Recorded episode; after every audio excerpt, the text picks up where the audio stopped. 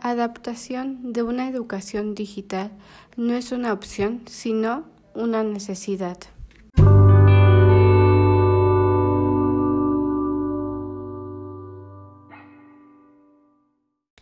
Hola, ¿qué tal? Buen día, buena tarde o buena noche, mi querida gente. Mi nombre es Nadia Sánchez y es un gusto estar con ustedes como cada mes.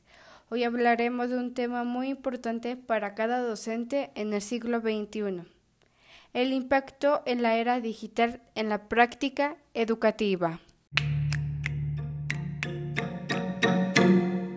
La globalización y el crecimiento acelerado en las últimas décadas ha propiciado el progreso y el desarrollo de las tecnologías, sobre todo en el área educativa, lo cual ha provocado que en el mundo de hoy los estudiantes y el resto de la sociedad requieren aprender a usar esas herramientas, que les permiten dominar las habilidades de aprendizaje esenciales para la vida diaria y la productividad en el campo laboral.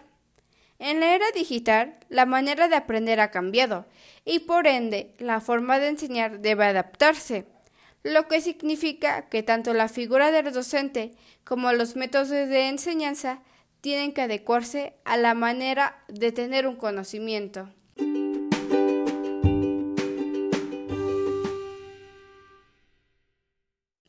A continuación, he enlistado uno de los muchos impactos y beneficios que trae consigo la tecnología en la educación. Número 1. El aprendizaje regulado por el docente con enfoque en la enseñanza a un aprendizaje personalizado diseñado a partir de los intereses, habilidades y necesidades del propio alumno. Número 2. Del enfoque reproductivo del aprendizaje al productivo creativo. Número 3.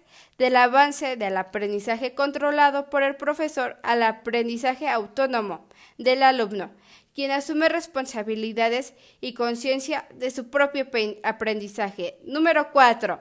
De una evolución finalista a una evolución para el aprendizaje.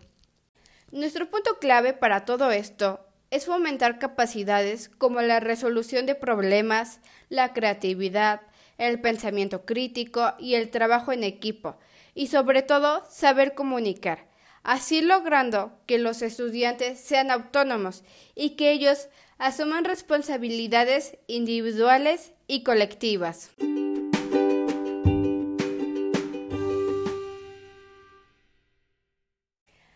Para concluir, la era digital permite una revolución de la metodología de la enseñanza que requiere un cambio tanto en el profesor como en el alumno.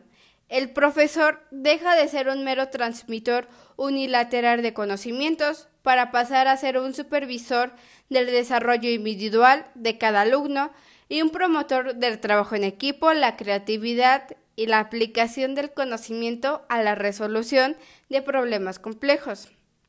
Las tecnologías de la información no son ni mucho menos un sustituto del profesor, sino al contrario, es un potenciador de su papel. Los alumnos, por su parte, dejan de ser un sujeto pasivo, pues pasan a tener un protagonismo y una responsabilidad muy importantes en la definición y consecuencia de sus métodos educativos. En la búsqueda, la valoración de las fuentes de información, el proceso de aprendizaje pasa, por tanto, a ser más individualista, interactivo y apasionante, para así lograr un éxito en estos puntos. El profesor necesita desarrollar su competencia digital y disponer de entornos flexibles, adaptables, con contenidos que brinden itinerarios del aprendizaje personalizados, recursos que fomenten la participación activa de cada alumno, que conecten con su realidad y faciliten oportunidades de aprendizaje que van mucho más allá de la recepción pasiva.